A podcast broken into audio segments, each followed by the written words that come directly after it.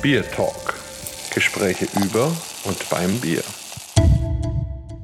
Herzlich willkommen zum 38. Bier Talk und wieder, schon wieder etwas ganz Besonderes. Unser Gast Dr. Marc Rauschmann von Braufaktum. Ja, und Braufaktum steht für brillante Meisterwerke deutscher Braukunst und es ist ein riesiges Sortiment individueller Craftbiere. Und ihr kennt die Kühlschränke, aber ihr kennt sicher auch die Produkte. Und am Mikrofon ist der Holger und wie immer der Markus. So, lieber Marc, Schön, dass du da bist. Zu Anfang machen wir es eigentlich immer so, dass der Gast sich vorstellt. Sag doch mal, wer bist du? Was macht dich aus? Ja, Marc Rauschmann. Ich bin ja, G Geschäftsführer, Mitgründer mit meinen Kollegen von Profactum. Wir sind ja zehn Jahre jetzt im Markt. Wahnsinn, wie die Zeit dahin rennt. Und es ist fast noch, als wäre es gestern gewesen, als wir losgelaufen sind und das Thema Craft Beer in mehreren Ländern angeschaut haben. Und ja, wenn man so zurückblickt jetzt nach zehn Jahren, was alles passiert ist, ist es schon, schon irre. Und ja, jetzt wie gesagt, sind wir zehn Jahre im Markt, haben viel erlebt, gucken nach vorne. Und ich selber, ja, ich habe selber ähm, Heimbrauen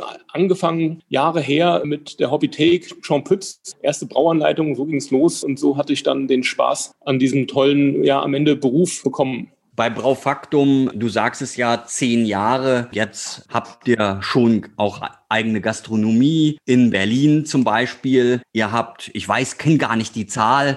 Ich habe mal gehört, 600 Kühlschränke in verschiedenen Supermärkten über die ganze Bundesrepublik verteilt. Wo steht Braufaktum nach den zehn Jahren und ist es so, wie ihr euch das vorgestellt habt oder sogar noch besser? Wie, wie ist die Lage? Gut, allein darüber könnte man jetzt den halben Tag reden. Im Prinzip, ja, du sagtest, unsere Gastronomieobjekte, die beiden in Berlin, die wir zusammen mit einem Gastronomiepartner mit guten Freunden betreiben. Natürlich auch durch Corona gekennzeichnet, aber jetzt wieder mit wachsenden Zahlen. Und ja, ich sagte es, Corona betrifft uns natürlich alle. Und von daher hat Corona ja vieles, was sich vielleicht vorher auch abgezeichnet hat, sicherlich so teilweise auch wie ein Brennglas beschleunigt. Da komme ich vielleicht später nochmal drauf. Ansonsten, wo wir auch gerne hinschauen, ist Exportmarkt. Auch dort haben wir gute Absätze in Russland, Italien, USA vorne dran. Insgesamt verkaufen wir in 20 Ländern. Aber auch da, ich sagte ja, die Länder kann man sich vorstellen, ja, dass auch das Thema Corona davor nicht, nicht halt macht und wir natürlich hoffen, dass das Geschäft möglichst schnell auch dort wieder äh, in ähnliche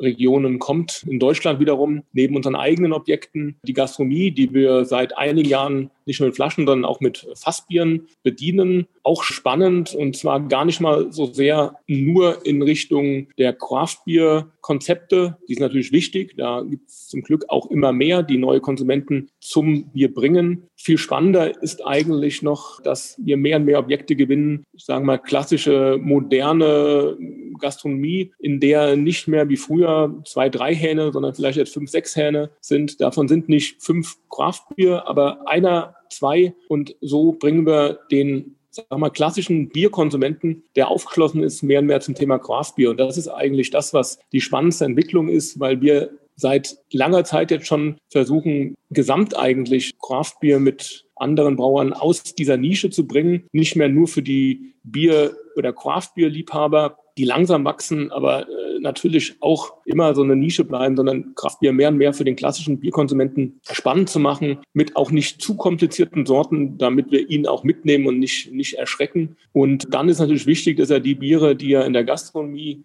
dringend auch im Handel kaufen kann, beziehungsweise umgekehrt, die er im Handel kaufen kann, in der Gastronomie sieht. Und diese Vernetzung, die gab es in der Vergangenheit ja nur bedingt, weil erst war der Handel sehr stark, jetzt kam die Gastronomie stärker dazu. Der Handel, ja, hatte vielleicht an der einen oder anderen Stelle auch übers Ziel hinausgeschossen, Meter um Meter Craftbierregale gebaut, baut jetzt wieder zurück und wird sich auf ein vernünftiges Maß einpendeln und dann, wie gesagt, parallel Gastronomie, Handel auf einem niedrigeren Niveau. Das ist aber gut. Weniger ist da mehr, weil der Konsument ist sicherlich zum Teil auch überfordert gewesen. Und so stehen wir, denke ich mal, nach zehn Jahren an einem realistischen Punkt. Man hat jetzt praktisch so die Linie gefunden, wo man ausreichende Vielfalt hat, Konsumenten auch im klassischen Bierbereich gewinnen kann. Und ich glaube, so gucken wir ganz zuversichtlich in die Zukunft. Ja. Und ich glaube, diese Vernetzung, Gastronomie und Handel ist das, was uns jetzt mehr noch beschäftigen wird und was einfach extrem wichtig ist für die nächsten zehn Jahre.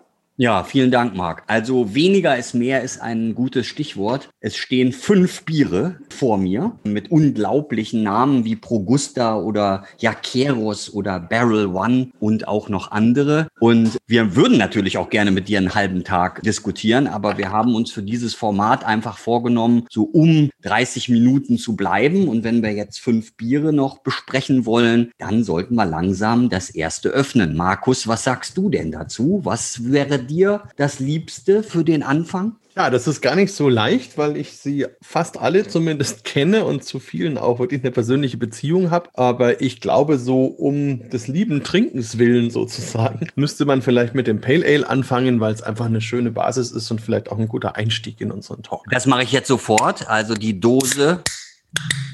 Das kriege ich auch hin. Moment. Ja, das klingt doch schon mal gut, oder? Wunderbar, wie das so im Glas steht. Ah, ein herrlicher Anblick, oder Holger? Unbedingt. Also bei mir ist es auch ein herrlicher Anblick, ein sehr schöner, feinporiger Schaum und so eine leichte Trübung und ja, so ein, eine schöne Farbe auch, ja. Und wenn man da so reinriecht, dann ist das fruchtige Potenzial des schönen Hopfens, der da drin steckt, auf jeden Fall wunderbar wahrzunehmen. Und jetzt, ich würde jetzt mal einen kleinen Schluck trinken. Ja, und das ist eben ein ganz tolles Pale Ale, was seinem Bierstil alle Ehre macht. Also so in der Nase haben wir halt die süßen Früchten, Früchte, so ein bisschen die Mandarine sticht bei mir heraus, aber im Trunk dann doch eher schlank so süßlich fruchtig, aber eben dann doch diese ausgewogenen Bitternoten, die dann auch im Nachtrunk so ein ganz trockenes Mundgefühl machen, um den zweiten Schluck eben zu sich zu nehmen. Das werde ich jetzt auch tun. Prost. Ja, also Prost, genau. Also ich habe auch so ein bisschen diese harzigen Noten in der Nase und da im, im Geschmack stimme ich dir voll zu. Also dieses Fruchtige geht für mich auch so in Richtung Mandarine, also sehr, sehr schön. Der Kalisterhopfen, also toll, tolles ja. Pale Ale auf jeden Fall. Vielleicht an der Stelle, das ist ja jetzt eher genau. ein moderneres Produkt aus eurer Range und auch von der Dose her jetzt eher modern. Bevor wir dazu kommen, würde ich vielleicht noch mal ganz kurz an den Anfang gucken. Also wenn wir denken, vor zehn Jahren in Deutschland gab es 99 das erste Craft Beer, 2007 war die Hopfenweiße am Start und dann kommt ihr. Wie ist es denn so? Also du bist ja von vielen, wirst du auch so ein bisschen als einer der Protagonisten der ganzen Szene ein bisschen gefeiert. Wie war das damals vor zehn Jahren und ist das eher ein Rucksack oder eher eine Ehre, die man so mit sich trägt? Sicherlich beides. Ich meine, 2010 auch, man muss ja sagen, auch wenn der ein oder andere im Markt war, war das natürlich so der Startschuss zu dem dann die Biere plötzlich auch mit den Kühlschranken im Handel zu sehen waren. Wir kommen ja nachher noch auf das Progusta als, als IPE. Das Verrückte war ja damals, dass nicht nur Craft Beer als Begriff nicht bekannt war, kann man ja drüber streiten, wie man es nennt, aber die ganzen Stile, dass man IPE, Pale Ale, Scotch Ale, alle, wie die alle heißen, dass man die in Deutschland nicht kannte, war damals schon sehr, sehr ungewöhnlich. Und es war natürlich eine extreme Spannung zu sagen, wir bringen in den klassischen deutschen Biermarkt etwas, was Deutschland als Bierland nicht kennt und gleich so viele auf einmal. Ja, das war natürlich äh, spannend, ist natürlich gleichzeitig ja, Belastung, nee, würde ich nicht sagen. Es ist eigentlich Freude, ein solches Thema in den deutschen Markt gebracht zu haben und am Ende auch viele Einflüsse, die man heute sieht, mit den anderen der Branche in den klassischen Biermarkt gebracht zu haben. Ja, nicht alles findet sich im Craft-Biermarkt wieder, sondern man sieht ja auch, dass es den klassischen Biermarkt und die Art und Weise, wie Bier inzwischen auch belebt wird, wie wir so einen Podcast machen über Bier. All das war ja vor zehn Jahren in der Form auch nicht da. Ne?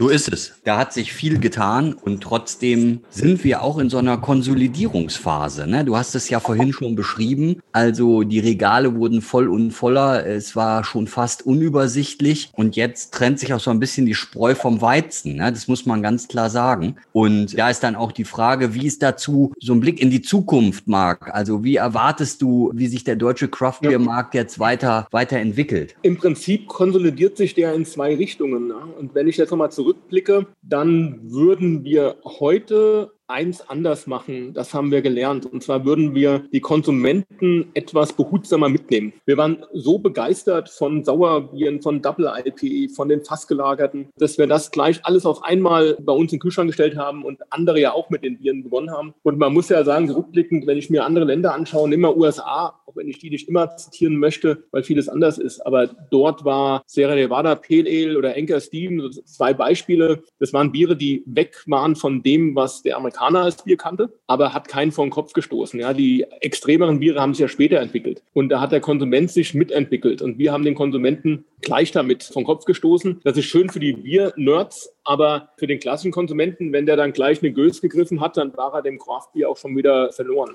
Und von daher geht der Trend einmal sicherlich zu etwas leichter trinkbaren, aber immer noch natürlich spannenden Craft-Bieren, hopfenaromatischen Bieren. Und das Zweite ist, dass jemand, der jetzt gerade mal sein IPA gefunden hat und Spaß dran hatte, weil es ein gutes war, der vielleicht eine Marke jetzt mal kennt oder eine zweite, der braucht im Handel nicht jede Woche eine andere Marke, wo er dann, wenn er Pech hat, noch auf eins trifft, was vielleicht nicht ganz so den Ansprüchen genügt. Da gibt's ja auch genug. Also man konnte ihn doppelt den Kopf stoßen, qualitativ oder aber auch von Bierstilen, die ihn überfordert haben. Und so wird sich das im Handel auch konsolidieren, weil natürlich das Angebot an Marken, an Sorten viel stärker gewachsen ist als die Menge, die dann auch verkauft wurde. Und so viele Anbieter dürfen mit den Absätzen eigentlich nicht unbedingt glücklich sein und das wird zurückgebaut. Und von daher werden wir ähnlich wie es in den USA ja auch nach der ersten kleineren Welle war, mit weniger Brauereien und Marken und Sorten unterwegs sein im Handel und das ist auch gesund so. Und dann wird sich das weiter positiv entwickeln. Dann kommen wieder neue dazu. Aber es wird diese, diese, dieser Hype und dass jeder meint, jetzt auch Craftbier machen zu müssen, das ist zum Glück ein bisschen nicht mehr so schlimm. Ja. Aber auf jeden Fall hat es dazu geführt, dass man insgesamt, also egal wer jetzt welche Produkte im Biermarkt anbietet, ganz anders eben über das Bier sprechen kann. Und das, glaube ich, hat die Craftbeer-Bewegung schon nachhaltig verändert. So, jetzt gehen wir zum nächsten Bier. Was nehmen wir denn da? Also Progusta oder Jakerus? Marc, jetzt darfst du mal entscheiden.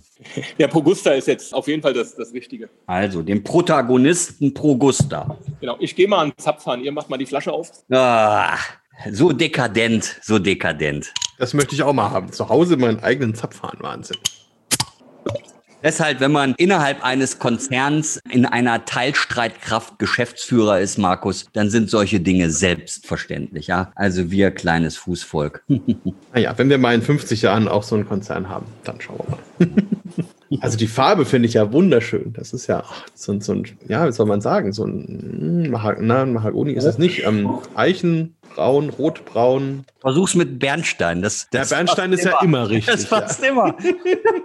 Waldhonig vielleicht. Naja, wie auch immer. Also auf jeden Fall ein, ein wunderschöner, verführerischer Rotbraunton, der mir total gut gefällt. Der Schaum ist auch leicht beige. Mama, das sind halt so richtig schöne, hopfige, harzige Töne. Also auch jetzt nicht so überbordend fruchtig, wie das oft bei den Hazy IPAs jetzt mittlerweile so ist, sondern einfach wirklich klassisch, schön, harzig, bisschen Zitrus, bisschen Aprikose, aber sehr, sehr erfrischend. Wie wir mal. Mm, ja, also das setzt sich fort. Auch wieder sehr erfrischend, geht sehr, sehr schöner Antrunk, dann kommt so ein bisschen der Körper des Bieres, bisschen Honig und dann kommt der Hopfen, vor allem mit seiner Bittere. Das schleicht sich so von rechts und links in die Zunge hinein und dann füllt es die ganze Zunge aus und klingt dann aber wieder schön aus. Also ganz schön und das ist ja überhaupt so ein bisschen für mich der Punkt. Eure Biere sind halt so eine Bank. Also wenn ich weiß, ich mache eine Verkostung und ich muss irgendwas mitnehmen, da weiß ich einfach, die sind sauber, die entsprechen den Stilen, das kann man präsentieren.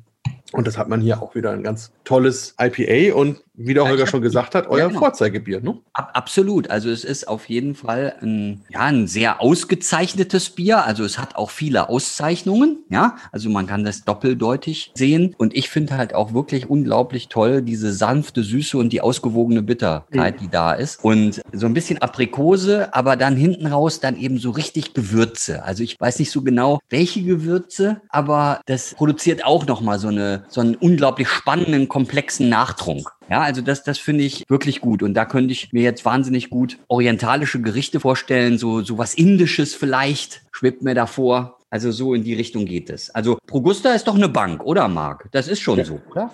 Gut, ist ja mit Abstand unser wichtigstes Produkt, was wir auch im Export sehr stark haben. In Deutschland die stärkste Sorte, aber auch gerade im Export. Und das Spannende ist ja, dass wir es zum Beispiel auch gerade in den USA sehr stark verkaufen, wo man denkt, wieso IP nach USA? Aber das ist eigentlich, die Erklärung ist eigentlich, dass es diese Ausgewogenheit hat und viele Amerikaner, die sagen, oh, nur kein IPA, sagen, oh, das ist, ist aber lecker, weil es nicht so übertrieben ist, weil es so ein bisschen die, den German Way of Craft, also praktisch so die deutsche Art, diese Qualität, die Ausgewogenheit und das, was ihr beschrieben habt, war ja vor also 2010 haben wir das erste Mal gebraut, so die Art, wie wir auch IPA in den USA verstanden haben. Also praktisch so einen süßen Körper, etwas Vollmundigkeit, bisschen malzige Noten, um das ausgewogen zu machen. Und interessanterweise, wenn man heute nach USA geht, heute vielleicht nicht mit Corona, aber noch letztes Jahr, dann ist es so, dass sich der Stil dort ja komplett verändert hat. Also dort findet man fast kein IPE mehr mit diesem Körper und der malzigen Note, die sind alle viel heller geworden, die bittere ist auch runter. Also die sind praktisch mit dem Stil eigentlich jetzt auch in so eine leichtere Trinkbarkeit gegangen. Und im Prinzip haben wir das mit Robusta fast schon vorweggenommen, aber immer noch diese malzige Note. Und das Spannende weiterhin ist, dass man damit eigentlich alle aufgeschlossenen Konsumenten und Konsumentinnen vor allem erwischt. Also Leute, die eigentlich kein Bier trinken. Viele Frauen sagen, oh, das ist aber lecker, spannend, diese fruchtigen Noten. Die Herren der Schöpfung genauso. Es ist nicht zu weit weg vom Pilz, von der Bittere, was er kennt. Also dunkle Biere sind ja manchmal eher schon so ein bisschen in so einer Spezialitätennische. Mit dem Bier erwischt man sowohl die klassischen Biertrinker in Deutschland als auch neue Konsumenten. Und es passt natürlich auch zu super vielen Speisen, muss man sagen. Also ob man jetzt ein Barbecue macht oder ob man irgendwie einen Thunfisch Carpaccio hat oder einfach vorneweg zum Aperitif. Ein sehr, sehr vielfältig einsetzbares Bier. Ja, sehr gut, ja. Also du hast recht, also mit diesem Malzkörper. Wir hatten gestern Abend noch beim Online-Biersommelier-Kurs das Sierra Nevada Torpedo. Mhm. Und das hat ja auch noch immer diesen, diesen wirklich ausgeprägten Malzkörper, also so die IPAs der ersten Stunde in der amerikanischen mhm. Szene. Und da hat sich jetzt einiges einiges verändert, auf jeden Fall. Was uns fast schon zum Jakeros führt. Es sei denn, Markus, du hast noch weitere Fragen an den Markt. Ja,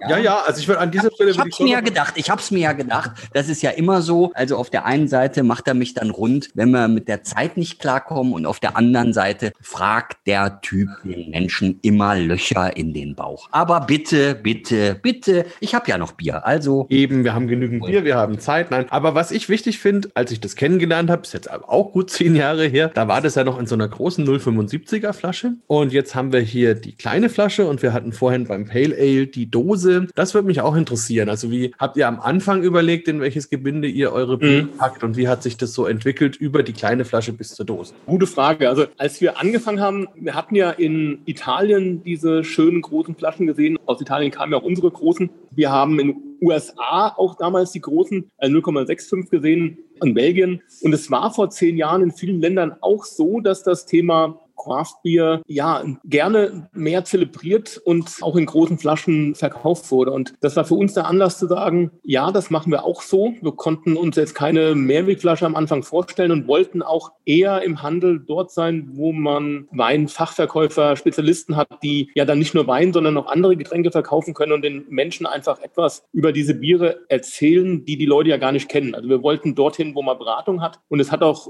gut funktioniert in den ersten Jahren. Es hat sich dann rausgestellt, wir dachten ja auch gerade die große Flasche ist schön für die Gastronomie, man kann es teilen, aber die Konsumenten, die ja das Bier gar nicht kannten, wollten lieber kleinere Flaschen, um mal zu probieren und nicht gleich eine große nehmen von etwas, was sie gar nicht kannten. Von daher hat das in der Gastronomie leider nicht funktioniert. So sind wir dann auf die kleinen Flaschen gekommen. Zudem war das natürlich sehr aufwendig. Die großen Flaschen haben wir in einer kleinen Sektmanufaktur abgefüllt und das war auf Dauer dann auch viel zu aufwendig. Und wir haben dann sehr viel Freude und Gefallen an den amerikanischen kleinen oder großen Flaschen, 0,355 und 0,65 gefunden, sodass das die nächste Stufe war. Und die hatten wir dann die nächsten Jahre im Einsatz, mussten jetzt aber erkennen, dass letztendlich Einwegflaschen in Deutschland am Ende nicht mehr zu verkaufen sind. Und dass auch der ganze Weg der Rücknahme und des Reinverkaufens mit dem Einwegpfand, ja, die Bereitschaft, das noch zu machen, war im Handel nicht mehr da. Und von daher sind wir mit allen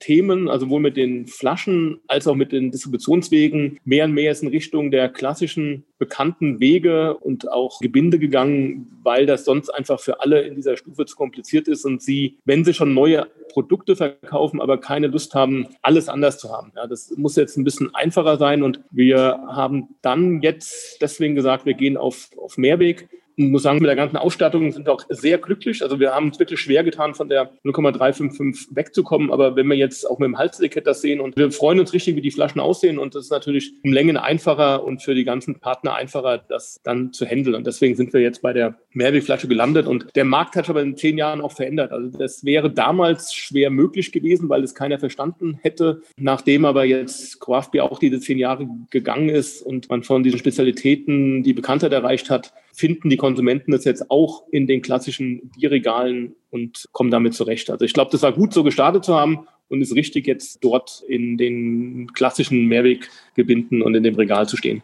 Aber ist dann die Dose jetzt auch noch so ein Zukunftsmodell? Also wird ja immer mehr jetzt auch wieder? Ja, die Dose war natürlich ein spezielles Projekt. Die Dose einfach das beste Gebinde, weil es ein kleines Fass ist. Das wisst ihr ja. Es kommt keine Sauerstoff rein, qualitativ unschlagbar. Und deswegen haben wir vor, ich glaube, drei Jahren jetzt mal gesagt, wir, oder zwei Jahren, die wir machen jetzt zwei in der Dose. Das ist auf jeden Fall ein Zukunftsgebinde. Wir werden jetzt nächstes Jahr eine kleine Pause machen in Deutschland damit, weil wir das Germpelil in die Flasche bringen. Es wird eines unserer drei Fokusprodukte sein und dann in der Flasche an den Start gehen ab Anfang des Jahres, sodass wir in Deutschland erst erstmal mit der Dose aussetzen. Nicht, weil wir nicht überzeugt wären davon, sondern weil wir uns jetzt gerade, was ich vorhin sagte, auch mehr fokussieren und lieber in mehr Märkten mit den Fokussorten am Start sind, als uns in wenigen mit zu viel zu verzetteln. Progusta Dose beispielsweise, die wir in Deutschland nicht hatten, ist aber einer unserer stärksten Artikel, den wir zum Beispiel als Hauptartikel in, in Russland sehr gut verkaufen, aber auch in anderen Ländern. So, Holger, jetzt darfst du das nächste Bier. Ah, keine Fragen mehr. Das ja. Na das doch, aber wir haben ja noch ein paar Bierchen, da kann man äh, immer noch fragen. Also, dann Jakeros. Jakeros, das Yakima Valley, die Inspiration zu dem Bier West Coast India Pale Ale als Stil. Das machen wir jetzt mal auf. Jo,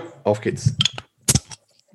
Das ist ein Bier, zu dem ich eine sehr enge Beziehung habe, weil wir ja gemeinsam im Yakima Valley waren, Marc, als ihr das dann auch ja kreiert habt oder als es in euren Köpfen vielleicht so nach und nach entstanden ist. Und ich muss sagen, das hat mich damals sehr beeindruckt. Einfach die Dimension dieser Hopfenbauern dort und auch die Professionalität, mit der sie arbeiten und letzten Endes auch einfach diese Bierqualität, weil das was ist, was ich wirklich aus Deutschland so nicht gekannt habe. Also diese IPAs, die praktisch frisch von der Farm gebraut in meinem Glas gelandet sind. Sowas, glaube ich, gibt es in ganz Europa zumindest noch nicht. Und das war wirklich eine ganz eindrucksvolle Sache. Und vielleicht war auch das ein bisschen was, was euch zu diesem Bier inspiriert hat. Aber vielleicht lassen wir den Holger vorher das Bier kurz verkosten. sonst dauert es wieder, sonst dauert es ihm wieder zu lang. Äh, du bist wieder sehr lustig. Also zunächst einmal Prost. Ne? Also, ja, Prost. Es kann ja sein, dass Hörer das einfach mitmachen und sich denken, um Gottes Willen, um Gottes Willen, wie, also ich möchte so gern, ich möchte so gern. Also ihr dürft jetzt. Also ich ja erlöse euch. Ja, Prost. Hm. So, willst du zu deiner Erlösung noch was sagen, Holger? Oder wollen wir ich gleich einen großen Schluck genommen? naja, also ich meine, mir bleibt ja nichts anderes über bei euch beiden. Also das, das, ist, ja, das ist ja der Wahnsinn, ja. Also hier habe ich jetzt den Eindruck, dass eben schon eben so diese typischen Zitrusnoten da sind, aber eben auch ganz deutlich der Malzcharakter stärker da ist als beim Progusta. Ich weiß es nicht, ob das so ist, weil das West Coast IPA sollte es eigentlich nicht haben, aber ich habe das so im Glas. Also da können wir vielleicht mal drüber diskutieren diskutieren. Vielleicht mache ich irgendwas falsch. Also ich habe unser Bierakademie Verkostungsglas, aber mir hat es für ein West Coast IPA ziemlich viel Malzcharakter. Oder ist es bei euch nicht so? Ist ja wieder ein West Coast IPA mit, mit unserer Handschrift mehr Malzcharakter als sicherlich eins, was man dort in den USA trinkt. Aber für mich deutlich weniger als Bogusta, auch weniger Restsüße und Körper. Und für mich kommt auf jeden Fall die auch etwas höhere Bittere, kommt geradliniger durch, ist jetzt nicht so in dieser bisschen malzigen Süße gefangen, sondern kommt eigentlich viel schneller durch als beim Progusta. Ah ja, okay. Also da ist so heller Bernstein, ist die Farbe, ist eine ziemlich schöne Schaumbildung bei mir im Glas. Und dann, wie gesagt, gibt es ein bisschen Ananas vielleicht. Aber die harzigen Noten sind auch da. Also so diese, diese Waldhonig-Themen auch. Also deshalb ist es vielleicht bei mir so. Vielleicht ist es also der Gesamteindruck. Also für mich ist es insgesamt, ehrlich gesagt, das rundere Bier im Verhältnis zum Progusta. Also wo ich das auch schon sehr gut fand. Aber was mir jetzt sehr gut gefällt, ich habe in der Nase auch wieder diese harzigen Aromen, aber da kommt eben auch schon, was du gerade gesagt hast, so Waldhonig, Zitrus, aber so, so was Rundes, Weiches auch schön rüber. Und wenn ich das dann trinke, dann glaube ich, hängt so diese gerochene Süße sozusagen auch noch ein bisschen mit rein. Und dann ist es eben ein sehr, sehr weicher, runder Trunk, wo man die bittere, die stärkere bittere eigentlich erst im Nachhinein spürt. Aber während des Trinkens ist es sehr harmonisch für mich. Und dieses Honig- und Orangen-Zitrus-Thema ist da sehr, sehr intensiv. Und ich glaube, deswegen überdeckt es dann vielleicht auch so so diese anfängliche Bittere sehr stark, bis die dann so hinten raus sich so richtig zeigt. Also mir gefällt das sehr, sehr gut und also ich kann mir gut vorstellen, wie du auf den Gedanken kommst, dass es mehr Körper hat, einfach durch das Zusammenspiel aus den Hopfenaromen und den Honigaromen, mhm. die da einfach im Körper sind. Aber insgesamt also wirklich ein sehr schönes Bier. Und man sieht auch wieder in der Farbe, das mag ich halt gerne. Ich mag auch gerne diese klassischen englischen Bierstile und wenn das zu hell ist und wenn man zu sehr einfach nur Hopfen hat, dann geht es fast in so eine Richtung Hopfenwasser mit Alkohol und das ist mir dann zu, zu wenig. Und so finde ich, ist es wirklich eine, eine runde Geschichte, die man super auch zu so vielen Sachen kombinieren kann, weil der Malzkörper da ist und da überall andockt ja, für mich so ein bisschen mein Lieblingsprodukt, muss ich sagen. Nicht zuletzt auch wegen der Geschichte. Marc, sag doch mal, wie, wie kamt ihr da drauf? Welche Verbindung habt ihr zu dem Yakima Valley? Du warst ja mit dabei. Du hast uns ja auch mit so, da habe ich ja nochmal anders kennengelernt, mit zusätzlichen Qualitäten, mit deinen tollen Bildern da beglückt, die ich immer noch gerne anschaue, weil die so einen ganz anderen, ganz andere Handschrift haben als andere Fotos und die Emotionen so rüberbringen. Und so ist diese Reise auch gewesen. Die war so schön. Und wir hatten ja gemeinsam dann die Hopfenpflanze besucht, die auf den Riesenfarmen und dieser HBC 431, ich glaube, der hat immer noch keinen Namen, der hat uns damals fasziniert von diesem Charakter. Und wir haben den dann in einer kleinen Menge bekommen und haben den praktisch dort mit eingebaut, wieder mit einem, wie beim Robusta auch, mit einem deutschen Hopfen, den Taurus, auch in der Kalthopfung, aber auch mit dem Mosaik, den wir einfach lieben, den wir auch im Debril drin haben, kombiniert. Und wir haben ja das Etikett, ihr habt es ja auch vor euch da mit dieser Reise und mit der ganzen Geschichte, mit den indianischen Zeichen, da wieder Ureinwohner kombiniert, da in dieser Anmutung dargestellt, wo wir die Weltkugel haben, wo wir den Hut des Farmarbeiters haben, die Hopfenfelder, den Hopfen, dann die, die Wildpferde, die wir wirklich damals gesehen haben im Bus, ja. Und dann mit dem Schiff, Hopfen hier rübergebracht wird und hier verbraut wird und am Ende den, dem Zapfahren, was uns ja auch damals da drüben so fasziniert hat, ist einfach diese riesen Auswahl an Bieren vom Hahn und dem ganzen Probieren. Und das ist alles auf dem Etikett drauf. Und wenn ich das Etikett anschaue, ja, das ist einfach die ganze Story und der, die Emotion, die dahinter steht. Und jeder, der dabei war, der kann sich genau, wenn er das sieht, das Bier trinkt, so wie du auch, genau an diese Reise erinnern. Und deswegen ist dieses Produkt so emotional und ja, der Hopfen eh so emotional. Also alles, was so besonders hopfenaromatisch ist und man den Hopfen auf dem Feld gerochen, gefunden hat, dann riecht man rein und ja, hat diese ganze Reise vor sich, weil die Geruchssinne einen einfach so wahnsinnig emotionalisieren ja, für das, was man erlebt hat. Was ja auch eine sehr seltene Sorte ist, also zumindest ist mir die nicht so geläufig, ist HBC 431 als Hopfensorte und dann auch die Kombination mit Taurus und Mosaik schon toll auch. Also HBC steht ja für Hop Breeding Company. Also das ist praktisch noch die Versuchsnummer und ich glaube, der hat nie einen richtigen Namen bekommen. Es kommen ja so viele Hopfensorten raus und das war so eine Kleinstsorte. Da haben wir einfach die Versuchsnummer genommen, weil die noch keinen Namen hatte. So, Männer, ich muss jetzt einfach wieder treiben zum nächsten Bier. Was machen wir denn? Klein oder groß? Klein oder groß? Ich denke, wir nehmen jetzt das Barrel One. Ich meine, die haben beide über 10 Prozent oder 1,10, eins knapp drüber. Aber ich glaube, es ist schön, mit dem Anniversary, unserem Geburtstagsbier, zu enden. Gute Idee. Und die Kooperation zwischen Brenner und Brauer, also ich darf das vorab verraten, ohne dass wir es geöffnet und verkostet haben. Das ist wirklich mein absolutes Braufaktum Lieblingsbier. Na, dann machen wir es mal auf. Ja, ja, absolut. Also, und ich sag mal, der Schliersee ist ja auch nicht weit weg von mir. So. Ja, jetzt, jetzt, Markus, bist du natürlich als Oberfranke direkt wieder total versöhnt. Keine bittere oder wenig aber eine unglaubliche Intensität. Also Absolut. allein schon, schon die Farbe, das ist ja pechschwarz. Ähm, ja, Wahnsinn. Also wunderbar. Und, und, und dann eben diese, diese Süße, diese Malzsüße, diese Whisky-Aromen, Karamell, Rosinen. Also, mein Gott, da, was, was, da, da ah, das ist doch großartig. Also, da fällt einem doch sofort ein, jetzt dann, wenn der Herbst beginnt, die karamellisierten Maronen und Lebkuchen und ah, Vanilleeis hat jemand Weihnachtssehnsucht offensichtlich.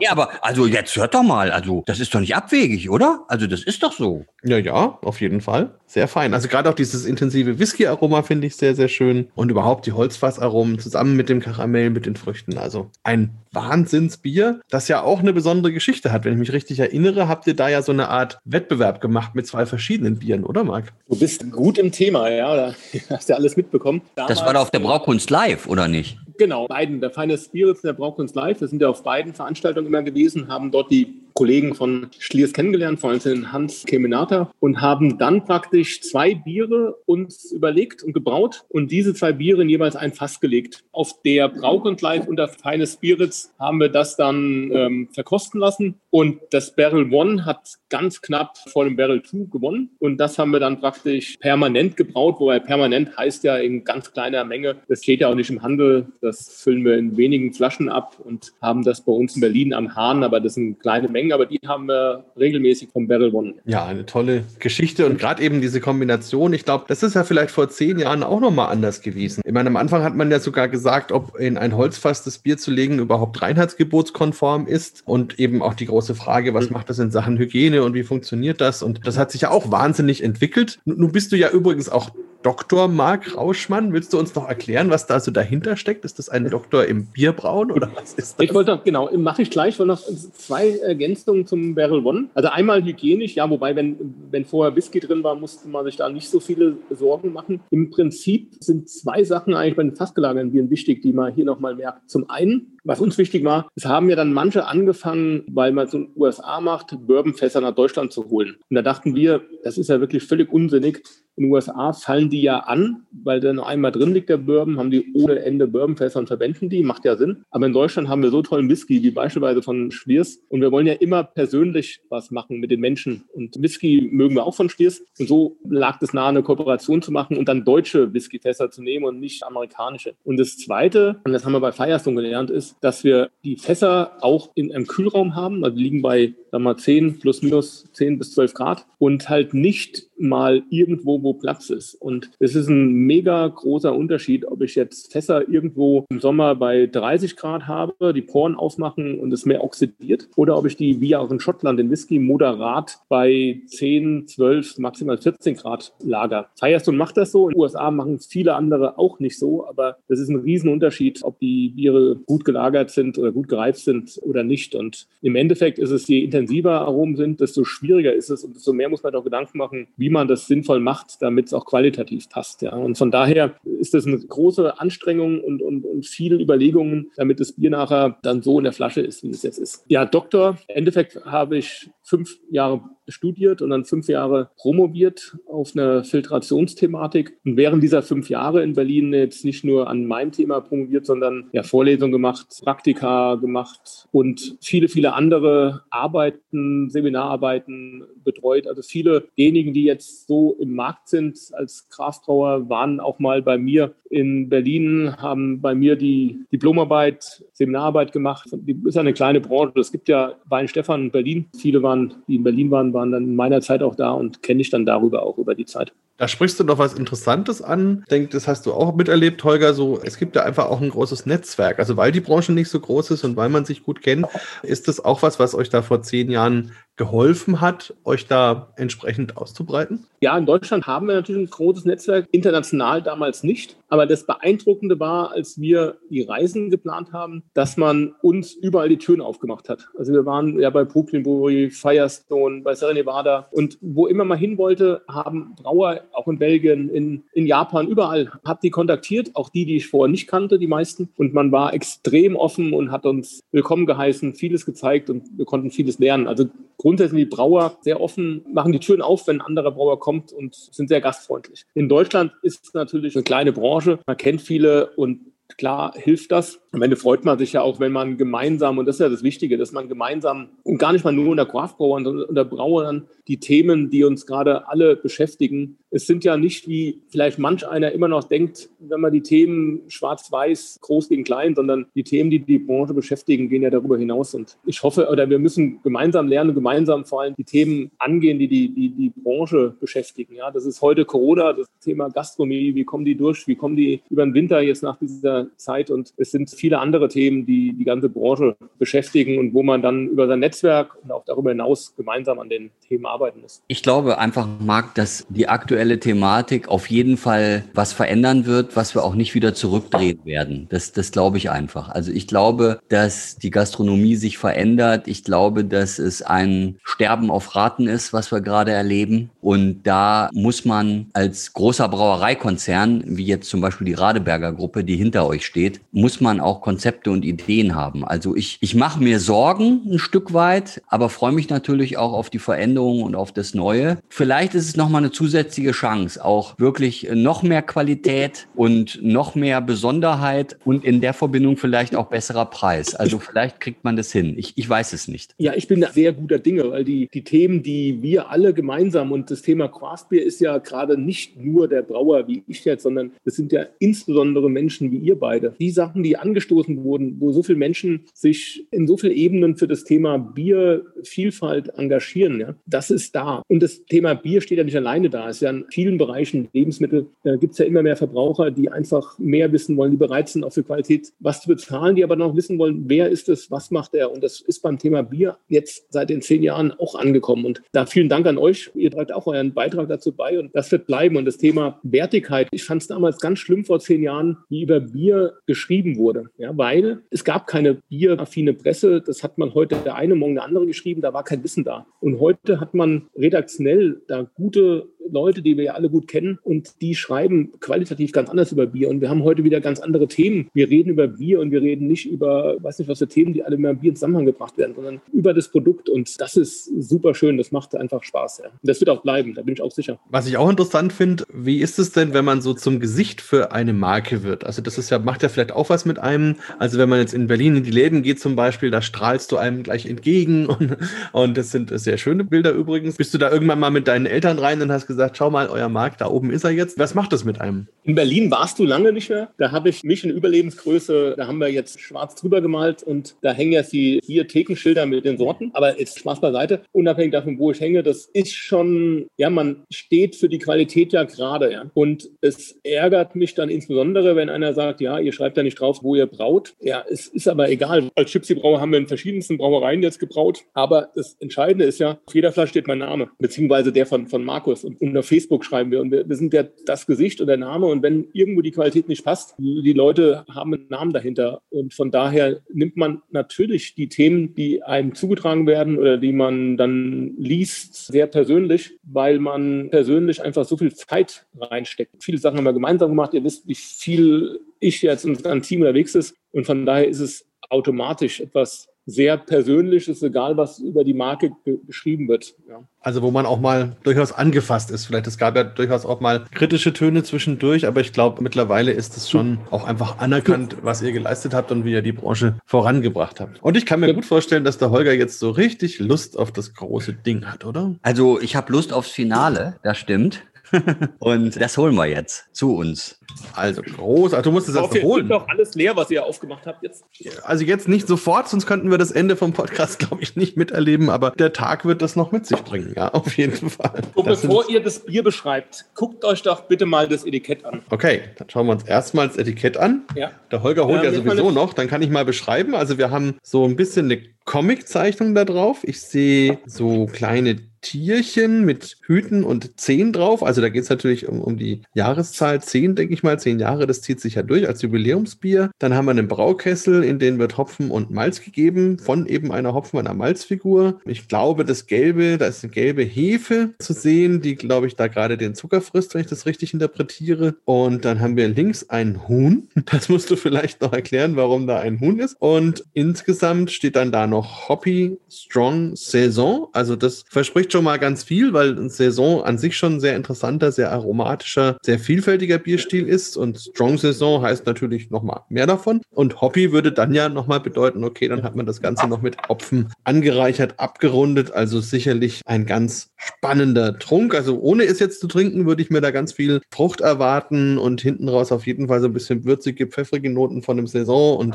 relativ viel Kohlensäure und ja, so, so, so würde ich das sagen. Habe ich was vergessen auf dem Etikett? Ja, lass mich mal kurz ergänzen. Also der Hahn ist der galizische Hahn, den wir auf dem Solea haben. Ah. Der hat den Handbiegeschwinger in der Hand oder im, im Flügel. Ja. Den siehst du vielleicht da. Äh, ja, ja jetzt sehe ich ihn. Dann, mhm. haben, dann haben wir die, in der Tat die Hefe, so ein bisschen wie Pac-Man, kennt ihr ja noch, ja. die immer auf der Suche, also ganz rechts außen neben Annie 10 und zwischen den 10 Jahre ist der Zucker, der Malzzucker praktisch. Die Hefe mhm. ist immer auf der Suche nach diesem Malzzucker, die wirft sich einmal kleine Würfel rein. Daneben ist der, der Hopfen, alle mit dem Geburtstagshütchen drauf, den Kessel hast du erkannt. Der Hopfen schmeißt auch gerade Hopfen rein. Mhm. Und hinten rechts ist nochmal eine Hefezelle vor den Barrel One Fässern. Und diese ganze Zeichnung hat der gleiche Künstler gemacht, der uns in Berlin am Alexanderplatz dort die Graffitis ah. äh, gemacht hat. Und die, diese Motive, die ziehen sich dann durch. Also die Protagonisten, die, der Hopfen, die Hefezelle und je nach Bild dann die Figuren, die auch in die Ketten haben, die ziehen sich über diese Grafik immer durch.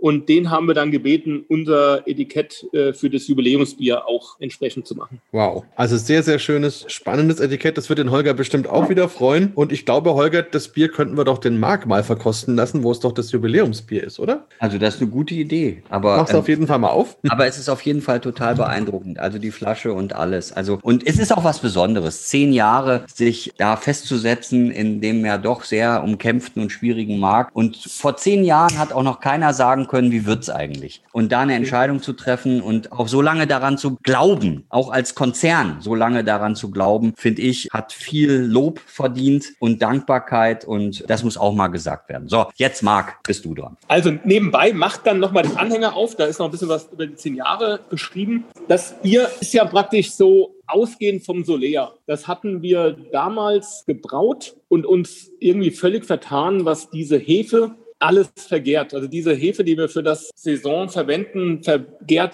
alles, was irgendwie nach Zucker aussieht und macht unglaublich viel Alkohol. Also der erste Versuch für Solea hatte dann sage und schreibe 9% Alkohol. Unsere italienischen Freunde haben gesagt, ist doch super, lass das so. Aber wir haben auf der Brauchens Live das erste Mal gehabt und festgestellt, ja, du trinkst ein Bier und hast eigentlich schon zwei getrunken. Es ist sehr anstrengend über so einen Abend und wir haben das deswegen dann runtergebracht. Aber jetzt in zehn Jahren dann gesagt, okay, wir brauchen das Gleiche wie damals, aber noch etwas intensiver, so dass wir 10% haben. Die Aromen sind ähnlich wie beim Solea, nur intensiver. Also wir beschreiben das ja mit tropischen Früchten, grüne Banane und pfeffrige Noten. Das sind insgesamt die grünen Früchte, so ein bisschen vom Wein kommend, würde ich sagen, so ein bisschen wie ein Sauvignon Blanc, vielleicht auch Mirabelle, die Richtung, aber auch gerade diese so ein bisschen weißer Pfeffer, diese würzigen Noten. Und das Bier ist ja super, super hoch vergoren durch die Saisonhefe. Trotzdem und das ist ein bisschen ähnlich wie Merkeros, aber trotzdem vielleicht den hohen Alkohol. Wir wissen gar nicht so, warum. Wirkt es etwas süßlich und hat auch Körper,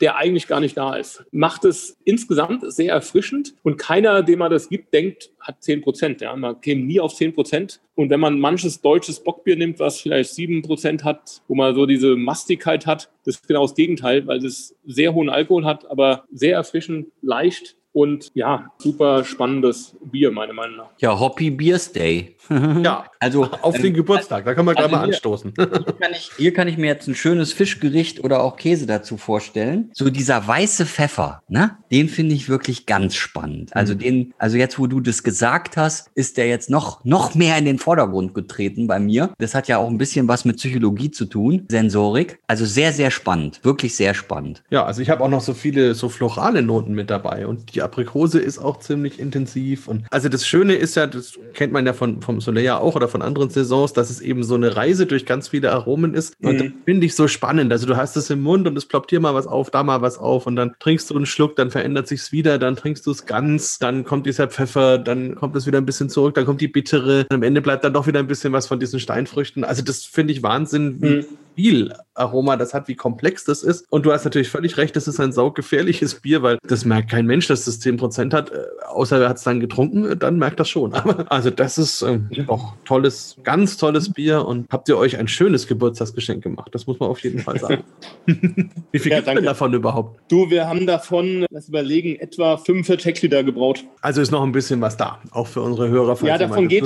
Also, naja, also von den Flaschen haben wir etwa 1000 abgefüllt füllen nochmal ein paar ab, die wir dann für unsere Jahresendveranstaltung für Talk and Taste nutzen und ein paar Fässer in Deutschland, unter anderem bei uns in den Objekten. Und der Großteil der Fässer geht, ich deute das schon an nach Italien, die sich einfach, die lieben ja höher alkoholhaltige Biere. Und unsere Kollegen in Italien, die haben die größte Menge Fassbier geordert. Ja, das wird bestimmt ein rauschendes Fest. Also, das stimmt, es ist erstaunlich, wie die Italiener wirklich auch beim Bier es fast schon als normal empfinden, wenn das 8, 9 oder 10 Prozent hat, weil sie ja eher wirklich vom Wein her kommen und da ist es ja auch so. Also insofern merkt man da auch gar nicht so eine gewisse Berührungsangst, die man bei uns vielleicht hat, sobald man irgendwie mehr als 5 Prozent irgendwo draufsteht. Vielleicht noch von, von mir als Frage, du bist ja sehr viel in der Welt rumgekommen. Was waren denn so die skurrilsten Erlebnisse, die du so hattest in, in Japan oder sonst wo auf der Welt? Eine Sache, die man wirklich nicht denkt, weil wir ja auch gerade, du sagtest es, Markus, über die großen Flaschen und eher so Biertastings. Wir hatten ja erst gar nicht die Becher, sondern nur in den Flaschen und mit den Pokalen und immer kleine Schlücke. IPA und jeder sagt in Deutschland, ja, das kannst du nicht in großen Mengen trinken. Und die 03er Becher Becher, die man dann voll macht, waren schon die erste ungewöhnliche Veränderung. Und dann haben wir bei uns am Alexanderplatz jetzt im Hausfuteilplatz ja 05er Becher, wo dann mancher sagt, boah, 05 IPE geht gar nicht. Und wenn man nach USA kommt, und da verkaufen wir ja das IPE sehr, sehr gut, und da kommt in große Bierobjekte, da wird das jetzt nicht, dass ich den Stil jetzt in Deutschland unbedingt präferieren würde, aber da trinkt man ein IPE im Litergefäß und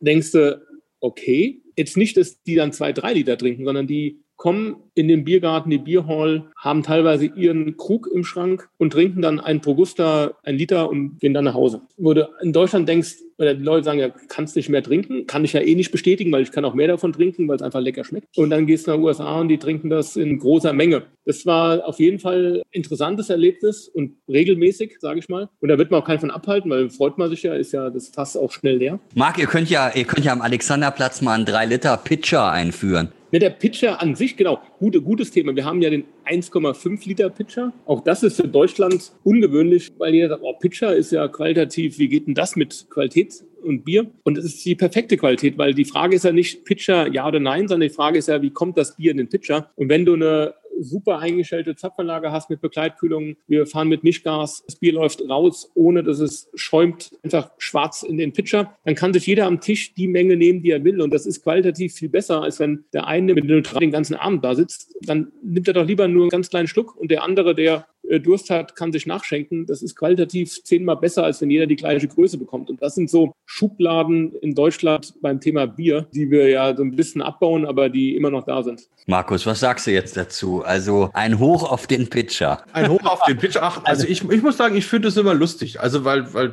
es ist einfach, äh, also wir haben ja auch bei euch in Berlin schon Verkostungen gemacht und da ist es ja so, dass der Verkostungsraum in einem Nachbargebäude ist und das heißt dann sich mit dem Pitcher eben das Bier aus dem Hauptraum sozusagen und geht dann rüber und schenkt ein. Und ich finde das sehr praktisch. Und solange man das dann immer schön frisch genießt, ist das wunderbar. Also ich, ich habe nur einmal im Leben eine schlechte Erfahrung damit gemacht, das war in Finnland. Da hatte es in Finnland wohlgemerkt morgens schon 28 Grad. Und wir hatten da einen Bierwettbewerb. Und da war es so, dass alle Biere zum Verkosten in Pitchern von den Brauereien geholt wurden, von den Zapfhähnen. Und die sind dann, während sie ausgezapft wurden und dann im Pitcher zu uns gebracht worden und dann ins Glas geschenkt worden sind, sind sie total oxidiert, weil einfach durch die Temperatur, durch die Wärme, durch das Licht, ja, ja. das hat die Biere umgebracht. Aber so in unserem normalen Fall ist doch so ein Pitcher eine wunderbare Geschichte und finde ich auch gut, dass ihr sowas macht. Und vielleicht als letzte Frage von mir noch, ihr habt ja sogar ein eigenes Glas entwickelt. Wie kam es denn da eigentlich dazu? Gut, wir hatten, als wir angefangen haben, Teku-Pokal genommen und eingeführt hier in Deutschland,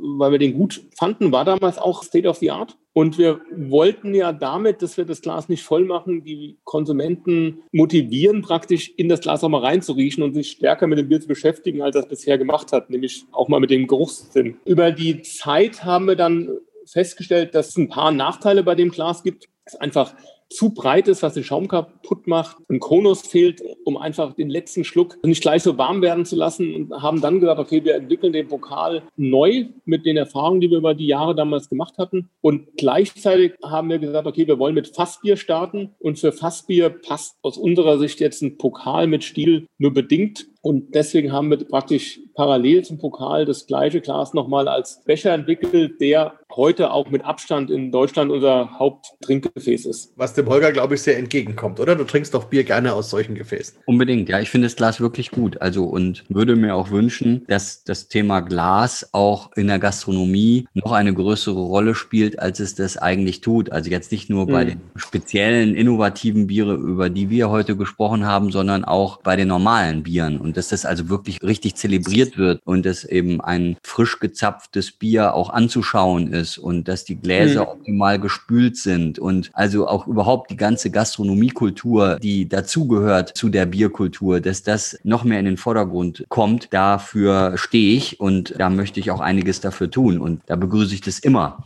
wenn solche Projekte wie eine eigene Glasentwicklung dann auch umgesetzt werden. Das ist eine gute Sache. So, Freunde der Nacht, wir haben etwas überzogen und müssen einfach zum Ende kommen. Also Marc, dir vielen, vielen Dank. Es war eine tolle, tolle Reise durch Qualität und Innovation und die Bereitschaft, Neues auszuprobieren und das jetzt schon seit zehn Jahren. Sehr beeindruckend. Ich würde jetzt mal behaupten, ist nicht unser letzter Biertalk. Vielen Dank. Ja, vielen Dank, lieber Marc. Großartig großartig, fand ich auch sehr spannend und ich freue mich auch, wenn wir das fortsetzen und dann, was weiß ich, auf die nächsten 11, 12, 13, 14 Jahre je nachdem uns unterhalten. Vielen Dank, hat mir viel Freude gemacht, zumal ihr beiden ja wirklich, ihr habt es ja gesagt, Begleiter der fast ersten Stunde seid. Wir haben schon uns ganz am Anfang kennengelernt, kennen uns schon sehr lange, seid Freunde von uns, habt viel dazu beigetragen und seid Teil der Branche und wir haben Bestandteil des Ganzen. Hat mir viel Spaß gemacht, zumal ihr uns kennt und wir haben uns so lange kennen. Also vielen Dank dafür und würde mich auch freuen, wenn wir das fortsetzen. Dankeschön für dieses Lob. Das geht runter wie ein Barrel One. Sehr gut. tschüss. Also, tschüss. Ciao. Bier Talk. Der Podcast rund ums Bier. Alle Folgen unter www.biertalk.de.